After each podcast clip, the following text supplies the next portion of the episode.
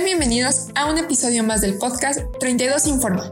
Para quienes por primera vez nos escuchan, somos un grupo de jóvenes pasantes de la Unidad Médico Familiar número 32 IMSS Pachuca Hidalgo.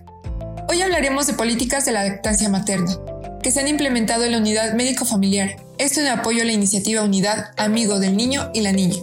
¡Comenzamos! La lactancia materna es indispensable para el desarrollo y crecimiento sano del bebé, creando lazos afectivos en el binomio madre e hijo, además de ser el alimento perfecto para el lactante, dado que contribuye en la disminución de riesgos de enfermedades. La lactancia materna ha sufrido un abandono por la industrialización y comercialización de sustitutos de la leche materna, la incorporación de la mujer al trabajo y la atención de los sistemas de salud, entre otros. La OMS y la UNICEF recomiendan el fomento de la lactancia materna a libre demanda, a partir de los primeros minutos de vida hasta los dos años de edad o más.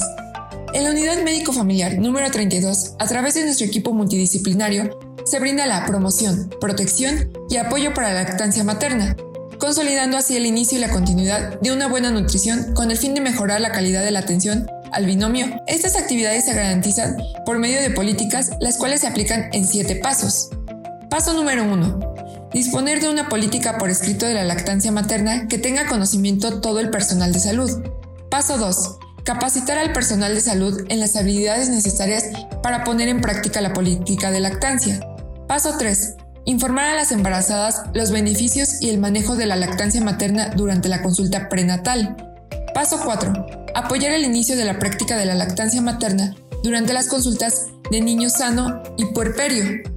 Paso 5. Ofrecer apoyo para mantener la lactancia materna exclusiva durante los seis primeros meses y continuarla con alimentación complementaria posteriormente hasta los dos años de edad o más, e informar sobre los riesgos del uso de biberones y chupones. Paso 6 proporcionar un ambiente cómodo, receptivo y cálido a las madres de los lactantes. Y por último, paso 7. Formar grupos de apoyo a la lactancia materna que orienta a las madres en caso de dudas de cómo amamantar a su bebé. Para dar por terminado este tema, cabe destacar que la iniciativa Unidad Amiga del Niño y la Niña radica su importancia en promover, informar y apoyar en la lactancia materna a embarazadas y mujeres lactantes, proporcionando beneficios en el binomio. Recordemos que la política consiste en informar a todo el personal y población derecho derechohabiente, capacitando a madres antes y durante el periodo lactante, comprendido desde los seis primeros meses hasta los dos años de edad o más, contando con recursos de apoyo dentro de la unidad. Eso es todo. Nos despedimos deseándoles un buen día. Espero que nos puedan acompañar en el siguiente podcast. Instituto Mexicano del Seguro Social.